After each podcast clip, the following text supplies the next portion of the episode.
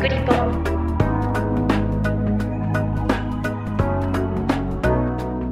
この番組はすべての都道府県や海外約50都市に取材拠点があり全国の新聞社や放送局海外メディアにニュースを配信している共同通信社がお送りします。キクリポでは共同通信が発信するウェブコンテンツ47リポーターズを執筆した記者に記事の内容や取材の経緯、裏話などを同僚である記者が聞いていきます。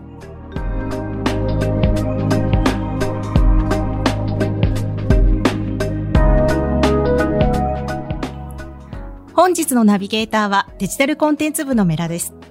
今回は毎日新聞社のポッドキャスト、龍神のブルーポストリンクとコラボレーションした特別編です。前編はブルーポストリンクでお送りし、このキックリポでは後編をお届けします。まずはゲストをご紹介します。ブルーポストリンクはフィギュアスケートの話題を中心にお届けしている番組ということで、今回はフィギュア取材をされている2人の記者と12月7日から始まるグランプリファイナルの話題を中心にお伝えします。ゲストまず1人目は毎日新聞運動部倉沢仁記者です。倉沢さんよろしくお願いします。こんにちは。よろしくお願いいたします。えー、もう一人は共同通信ジュネーブ支局の吉田隆文記者とオンラインでつないでいます。吉田記者も運動専門の記者です。吉田さんよろしくお願いします。よろしくお願いします。あの、すいません。実は、私は吉田記者も含め、お二人とは本日が初対面です。はい。あの、それぞれからの自己紹介をお願いしたいと思います。えー、まず記者としての経歴と、特にフィギュアスケートの取材歴について教えてください。ではまず倉沢さんからお願いします。はい、えー、毎日新聞運動部記者の倉沢仁と申します。えー、入社は2010年入社しまして、えー、地方支局はですね、高知と和歌山、関西の方ですね、えー、を転々とし、2017年から運動部に来ております。で、えー、フィギュアスケートは2019年の3月に埼玉でありました世界選手権が初めての取材でしたね。で、そこからは、えー、その次のシーズンから正担当となりまして、今なので5期目になるんですかね。のやっています。はい。よろしくお願いいたします。よろしくお願いします。今期のグランプリシリーズは結構いろんなとこ行かれたんですか？そうですね、えー、グランプリ6戦のうち4戦を行かしていただきました。えー、海外が、えー、スケートアメリカ、スケートカナダ、フィンランド大会、そして、えー、先日まで行われていました、えー、NHK 杯と。はい。はい。すいません。あと、キクリポでは身内の記者もさん付けで呼ばせていただいているので、では、吉田さん、自己紹介お願いします。はい。えー、私は2006年に共同通信に入りまして、初初任地が仙台、仙台、盛岡、前橋と、まあ一般記者で、えー、警察とか行政取材してまして、その後、大阪の運動部に移って、その後東京の運動部に2014年の12月ですね、に移ってフィギュアスケートを8年間担当して羽生選手とかですね、まあ、坂本選手とか、まあ、各選手取材させていただいて、去年の春からえー、ジュネーブ支局に移って IOC の取材をする傍らで、まあ、フィギュアスケートも大会に、ヨーロッパの大会に行ってます。すごいですね。今、だから、ジュネーブは、あれですよね。フィギュアスケートだけじゃもちろんなくて、いろんなヨーロッパの他のスポーツもカバーしてるってことですよね。はい、そうですね。はい。今回もフランス大会とフィンランド大会行ったんですけど、その合間にトランポリンの世界選手権行ったりとかです、はあ。こういう、まあ、いろんな競技させていただいてますね。では早速ですね、フィギュアスケート担当の記者2人をお迎えして、このポッドキャストが配信される12月7日からあのフィギュアスケートのグランプリファイナルが北京で開催されるということで、その見どころを伺いたいと思います。あれですよね、多分今収録のために倉沢さんと私対面してますけど、倉沢さん、はい、7日ははい、そうですね。北京に、北京にいるはずです。いるはずです。はい、ですね。あの、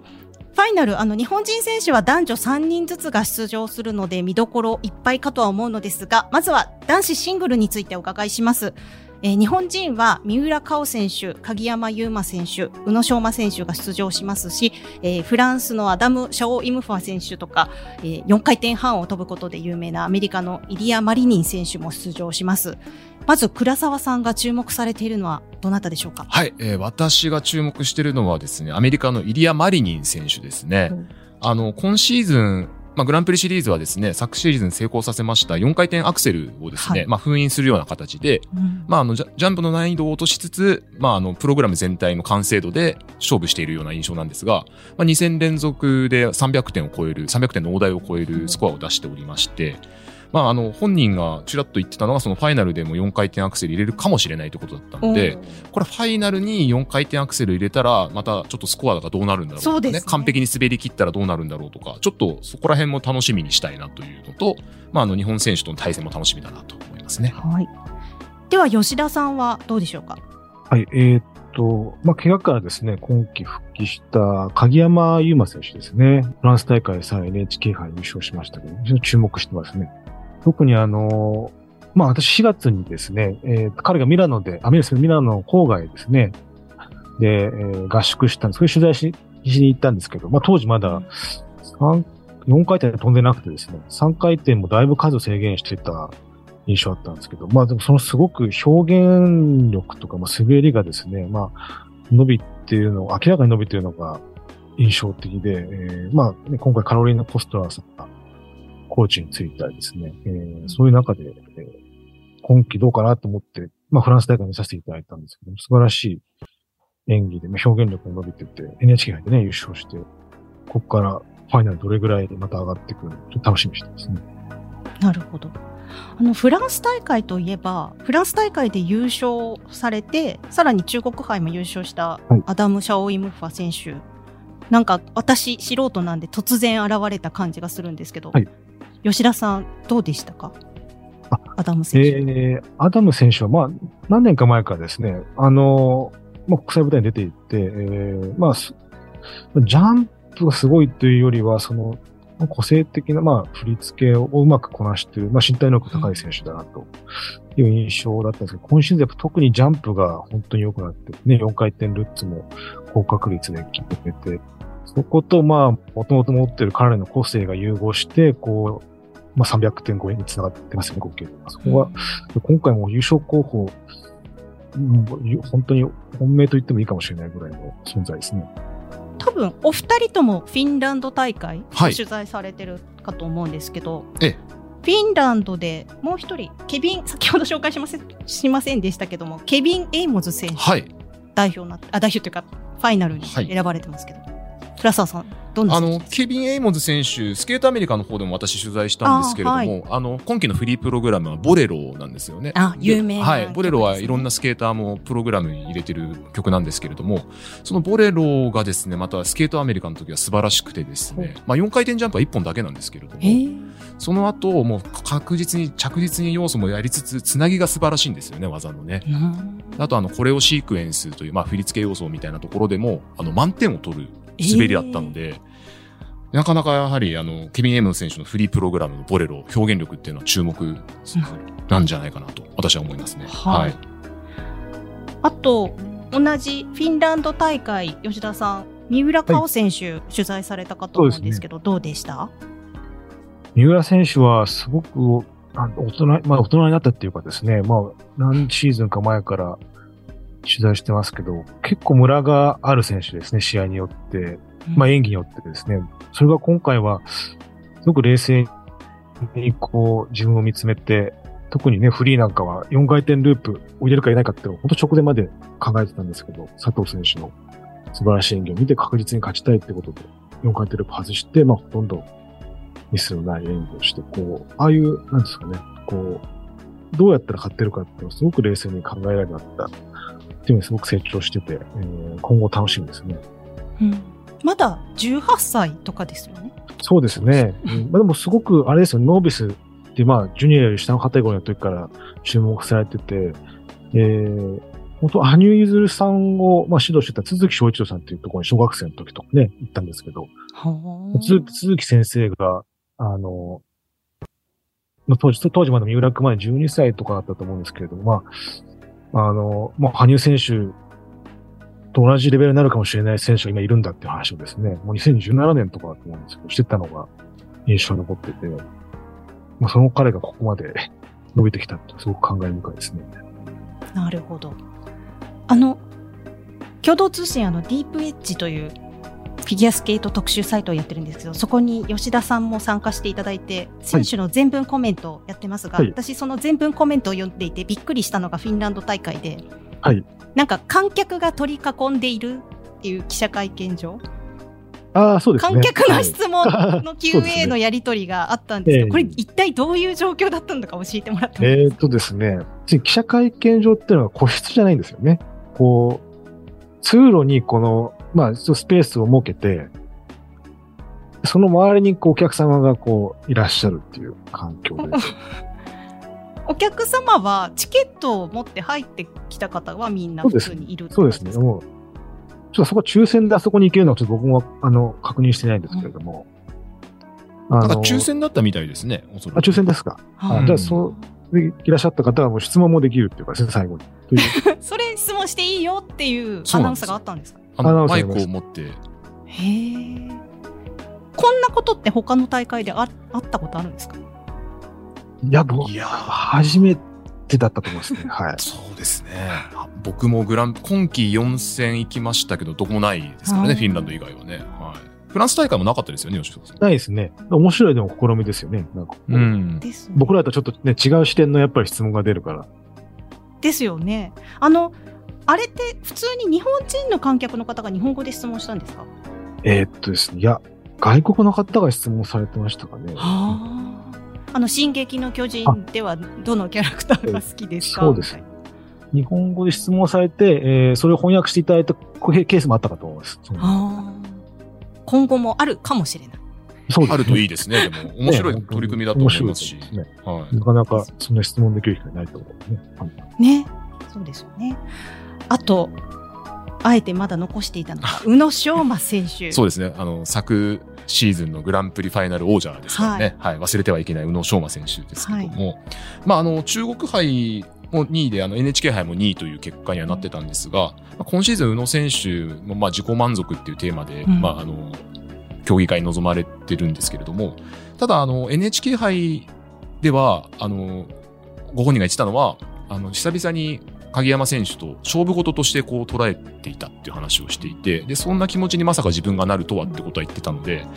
まあ、ちょっとでもその闘争心とはまたちょっと違うのかもしれないですけど、またグランプリファイナル、その王座、王者として臨むファイナルで、まあどのような演技をやってくるのかなと。まあちょっと NHK 杯の方ではあの回転不足を4回転ジャンプの方で取られてしまって得点が伸びなかったというところはあるんですけれども、まあさらに表現だとかそういったところを修正してくるのかとかですね、うんまあそういったいろいろなところに注目していきたいなというふうに思いますね。はい。ちょっとなんか、コメントが、どう捉えていいのかっていう、今まで通りのジャンプ飛んでったそうですねしないならはい。はい。それも言ってたんですけれども、まあ、一晩明けて、まあ、まあ、そこはそこで、まあ、いいんですけど、ということで、あとはもう自分がしたいような演技を、まあ、練習で、やっぱりやってって、で、その、そのまんま、あの、試合でもひ披露したいと。なので、まあ、ご本人もフリーのプログラムとか、まあ、ショートもそうですけども、まあ、あの、かあの過去でも数えるぐらいしかないようないい演技だったんじゃないかというところの自己評価はしてましたので、うん。まあ、そのままその調子で、やはりファイナルも望むんじゃないかなというふうには思いますね。共同通信キクリポ。続いて女子シングルについてお伺いします、えー女子は日本人では坂本香織選手吉田花選手住吉りおん選手が出場します、えーまず吉田さんどういう選手が見どころだと思われますか？えー、坂本香織選手ですね、私が注目しているのは。まグランプリファイナルはまだ勝ったことがなくてですね、まあ世界選手権も、あ四大選手権も勝ったことがある選手ですけど、そうなんですね。表彰台にも上がったことないんですね、今まで。で、去年は前半モモチベーションにも、オリンピックの後のモチベーションにも苦しんでですね、ちょっと演技終わった後ね、な泣いてる時もあったりして、こう、うんその悔しさをまだ持ってると思うんで、今回どうやってぶつけてくるか、まだ注目してますね。うん彼女、まあ今シーズン見てると、あそんなに調子万全じゃないと思うんですよね。右足が痛かったりとかですね。その中でこう、カナダも、フィンランドも、転倒もなくですね、こう、演技をまとめてきている、まあ、その、百戦錬磨と言いますかね、この、勝負での強さっていうのが見えるんで、こう、ファイナルでも楽しみですね。なるほどえーでは、倉沢さんはいかがでしょうか、そうですね。私ももちろん坂本選手の初表彰台といいますか、初制覇には期待したいところではありますけれども、おそらく対抗馬となってくるのがルナ・ヘンドリックス選手になるのかなと。まあ世界選手権も2大会連続で表彰台に上がってる選手ですし、まあ今シーズンちょっと、ちょっと調子が悪いのかなという印象もあるんですけれども、まあおそらくですが、ファイナルに向けてはしっかりと合わせてくるんじゃないかなと思いますので、まああの、しっかりと安定したジャンプを飛ぶ選手ですし、クオリティが一個一個高いとは思いますので、そこら辺の勝負になってくるのかなというふうには思っております。はい。はい。他、あ、そうだ。フランス大会とフィンランド大会取材された吉田さん、あの、住吉リオン選手、あはい。4回転を飛べるんですよね。そうですね。あのー国際スケート連盟公認大会では、えー、初めて日本女子で4回転トーループですね、成功したんですけれども。そうですね。特に、あの、彼女はやっぱりもともとまあ自分でも言ってるネガティブって自分で言ってるんですけえども、ー嬉しい、嬉しいっていう感じの笑顔はそんなに僕も見たことなかったんですが、今回その4回転トーループを決めたフリーナとすごく喜んでてですね、うん。あその努力が結ばれてよかったなと思ったんですけど、こうやってこう成功体験を重ねることでこう、ね彼女は本当に潜在能力の高い選手なので、えーどんどん伸びていくんじゃないかなと思って。ファイナルもね、こう、また初めての舞台ですごく緊張すると思うんですけど、こあう、どれぐらいの演技を見せてくれるか、今後の日本女子にとっても、まあ、注目の試合になると思いますね。ーもう一人の日本人といえば吉田花選手ですけど、黒沢さんどうですか、えー吉田花選手、中国杯で優勝して、まあ、あの、ファイナルの、まあ、決めたといううんうんことになると思うんですけれども、私的には、あの、スケートアメリカでですね、あの、4位になってるんですね。で、ショートプログラムが9位だったんですよね。そこからまあ立て直しまして4位に入ったのが結果的にこうファイナル進出につながったというところがありまして、であの吉田花選手はトリプルアクセルを飛ぶ選手なんですけれども、まあ果敢に自分は飛んでなんぼだということをおっしゃってましてですね。まああの、フォームはあの指導している浜田美恵コーチはもう本当に綺麗に飛ぶ子なんですよっていう話をしていてですね、まあ浜田コーチもいろんな選手を今までも教えてこられたコーチですけれども、その中でもやはりすごい綺麗に飛ぶ子ですよということは言ってらっしゃるので、これファイナルでね、また決まったら上位に食い込んでいける力があるんじゃないかなと、なるほど。はい、思いますね。なんかお話をお聞きすると、男子も女子も通して、誰が優勝するかって、本命とかって言える感じなんですか、女子は坂本香織選手が本命じゃないかなと思いますけれども。世界女王が。はい。男子はちょっと私は、すいません、吉田さんよりも取材歴が短いのでわからないです。吉田さんはどう見てらっしゃいますか？いや、男子は読めないですね。まあ、さっきね、ちょっとしアダム選手が本命だまあ、その、今の状態的には本命だと思うんですけれども、ただその彼もファイナルをおそらく初めてだと思うんですよね。だからそこの、あの、6人のトップ選手だけ集まる独特な風空間ってやっぱあるので、ここで本来の力を発揮できるのか、経験値としてはやっぱ宇野選手、影山選手のオリンピックもメダリストですし、ミスは許されないですよね。みみんな300点前後の戦いになると思うので、もうまあ、ショートプログラムが本当に、まずミスなく乗り切ることが最低条件にななりますよね。優勝に向けて。まあ、宇野選手なんかは、見てる方は楽しいと思いますって言ってましたね。また達観した感じのコメントですね。ハイレベルな争いなので見てる方は楽しいと思いますということは言ってましたけど、まあ多分やる方からしたらたまったもんじゃないということなんだと思いますけど。あの、選手って、これ待ってる間って他の選手の演技ってどのくらい気にされてるんですか？これは人によると思うんですよね。それこそ三浦佳生選手なんかはずっと見るタイプ。ね、それで佐藤選手のジャンプを見て自分も決めたみたいな。そうですね。はい。でもまあ人によると思います。メンタルにめちゃめちゃ影響しますよね。そうですね。だから、あ、誰々がショートプログラムなんとかのジャンプミスったとかって、いろいろ頭の中に入ってこない方がいいですよ。いろいろ考えちゃうので見ない選手の方がどうなんですか？多いのか、まあ自分に集中してる選手でもう本当にあの最後の後半だけしか見ないとか人もいたりとかですかね。自分のその順位がそれで演技終わった時にこれなら何位ぐらいとかってもう分かんないってことですか？そこまではどうなんですかね。吉田さん見てらしてどう思います？いろんな選手。いや、それも本当ね、倉沢せ倉沢さんが言った通り、こう、まあ人人によってね、三浦君みたいにう宇野くんも見るタイプですよね。どちらかというと。いろんな選手の演技を見て、逆にそっちの方が落ち着くっていうかですね、こう、自分のリズムが乗ってくるっていうの本当何年か前に言ってたのが記憶になりますけど、うん三浦くんは見るタイプで、佐藤俊くんとかはね、まあ見ないタイプだって本に言ってましたけどね。まあでも、これはまあ本当にそれで人それぞれですよね。全然違う。でもファイナルってもう6人しか滑らないから、あれですよね。あっという間に。そうなんですよ。あの、取材してる我々もあっという間に なので、なんかあの、目まぐるしくこう、なんて言うんでしょう、取材する記者席とミックスゾーンを目まぐるしくこう移動する。そこに記者会見場までのダッシュも含めてこう、とんでもないですね。体力勝負ですね。はい。ジュニアもありますからね。そうですよね。あの、ジュニアも同時に北京で行われるんですよ、そうですね。どういう取材体制なんですかって私が聞いちゃったんですけど。ジュニア、ジュニアの記者が行かれる。いや、えっ、とあ、毎日分は私一人で、まあ、ジュニアとシニアをカバーさせていただくという形なんで、まあ、去年もそうだったんですけど、まあ、時間帯がずれてるので、そうですね、まあ、あの日程は全部決まってはいるので、まあ、被ることはないんですけど、ぶっ続けでずっと、そうですね、あの、ブラック企業と言われないところまでは、ちゃんとこう、ますね。言わないまでは。はいやってますけど。でもね、取材したらすぐ記事にしてっていう、また取材に行ってっていうのをずっと続ける。そうですね。なので結構記者会見でも次のカテゴリーが始まってしまうっていうところがたまにありますねは。あ記者会見に出てると次のカテゴリーが始まり始めちゃって、ああ、どうしようっていうのはあります。どうするんですか？どうするんでしょうね。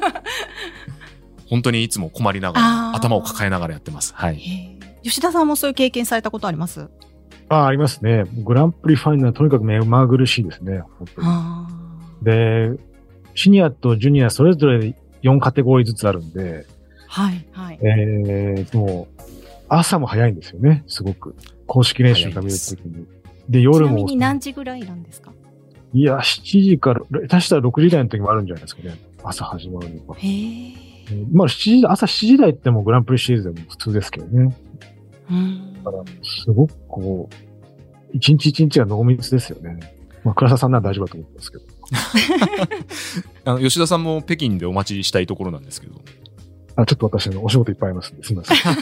残念ながら。でも、多分この配信が流れてる頃には、多分倉沢さん公式練習の取材してるってことですね。そうですね。はい。まあ、公式練習は、まあ、公式練習だけなので、ああ、そっか、前日。そうなんですよ。あの、ただ試合の日っていうのはもう朝午前中がもう練習が入って、ですでその、その後競技が入ってっていうので、本当にあの、さっき吉田さんが言ったように濃密な時間を、はい、過ごして過ご、されてる。まあ、暗いうちにリンクに行って、暗くなった中帰るっていうので、あまり太陽を見る機会がないのがグランプリファイナルなのかなという感じもします。ちなみにごめんなさい。食事どうされるんですか？あの、記者によってまちまちだと思われるんですけど、まあ、吉田さんはカップヌードルを積み上げてました。へえ。お湯はどこで手に入れる？あ、あるんですよ。あるんですか？はい。あの、お湯とかは用意されてるので、僕はね、今思い出したんですけど、2019年の、ん ?2019 年のグランプリファイナルですけどね。あの、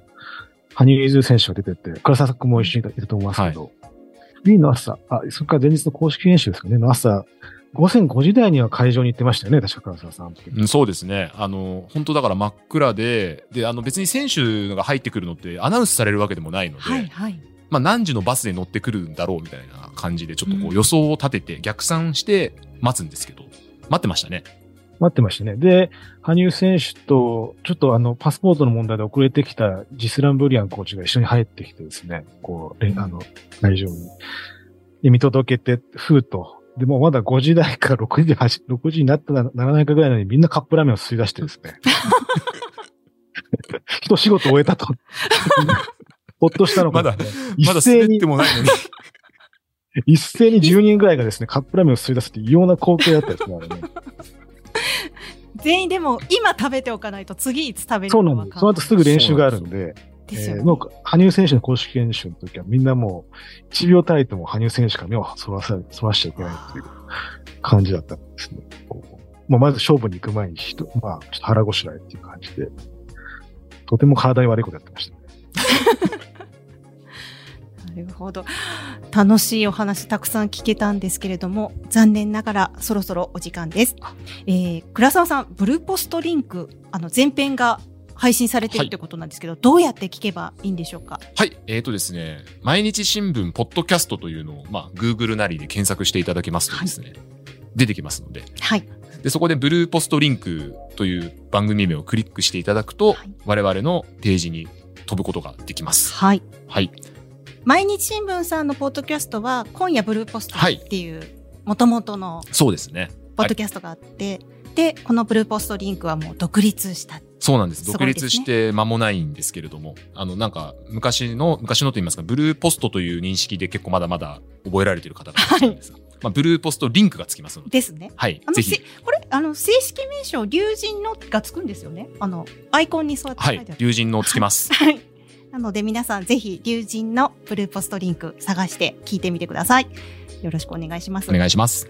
えーキクリップへのリクエストや感想は番組の概要欄にあるフォームからお寄せいただくか、ハッシュタグキクリポをつけてぜひポストしてください。キクリポ公式インスタグラムでは更新情報をお届けしています。こちらのフォローや書き込みもお待ちしています。ポッドキャストをお聞きいただく Apple Podcast、Spotify、Google Podcast、Amazon Music など各種アプリでの番組のフォローもぜひお願いします。YouTube での配信も始まりました。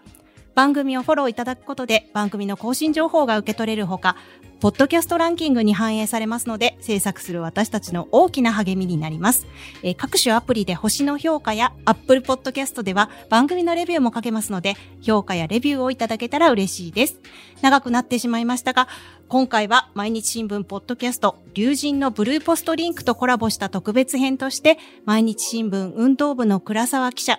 共同通信ジュネーブ支局の吉田記者とお送りしました。倉沢さん、吉田さん、ありがとうございました。ありがとうございました。ありがとうございました。